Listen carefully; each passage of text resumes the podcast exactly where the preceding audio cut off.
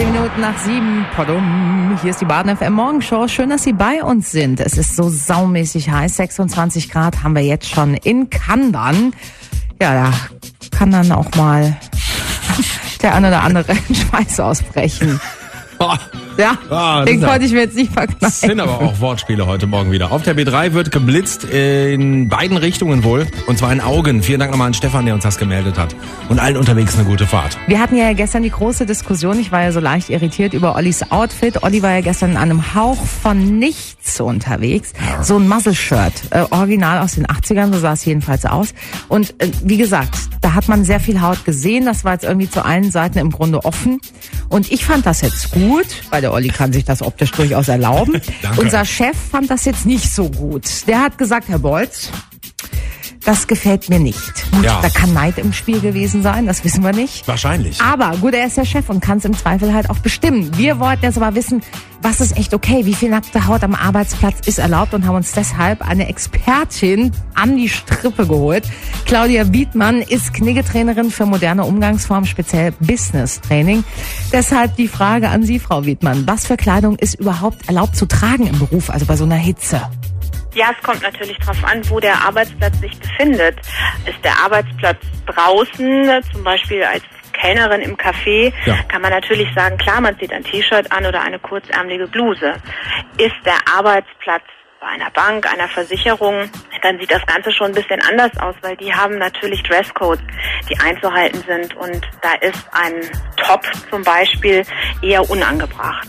Also da sollte man dann auch schon wieder auf die kurzärmelige Bluse oder zumindest ein T-Shirt ausweichen. Was sind denn äh, die absoluten No-Gos, so ganz klassisch?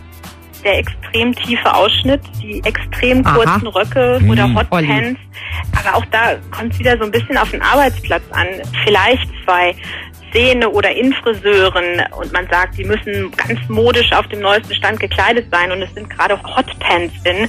Gut, vielleicht, aber ein bisschen gemäßigter, vielleicht mit einer Strumpfhose drunter. Also was so gar nicht geht am Arbeitsplatz ist diese extreme Mini-Rock-Variante oder auch die T-Shirt und Tops mit extremem Ausschnitt oder durchsichtig. Ja, ja. Ja, wir haben gestern in der Redaktion drüber gesprochen äh, und da hat ein Kollege erzählt, er hat von einem Unternehmen gehört, da gab es tatsächlich eine Abmahnung für jemanden, der in einem etwas zu knappen Top erschienen ist. Was passiert denn wirklich, wenn man sich nicht an den Dresscode hält?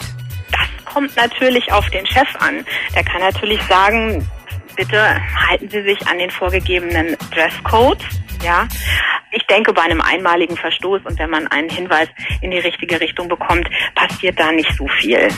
Aber man sieht es auch bei den Kollegen. Also man muss sich ja nur umschauen und sich dann einfach der Umgebung ein bisschen anpassen. Ja, trotzdem ist das vielleicht gerade immer nicht so ganz einfach. Was denken Sie? Haben Sie irgendwie so eine, so eine Rahmenbedingung? Was ist das beste Outfit für den Arbeitsplatz? So ein Bademeister, natürlich die Badehose. Ja. wohingegen der Versicherungsmakler oder der Bankangestellte den Anzug, die Kellnerin, die draußen arbeitet oder der Kellner sicherlich ein T-Shirt und halt wirklich auf die nicht zu kurzen Röcke und Hosen achten und auf die nicht zu weiten Ausschnitte.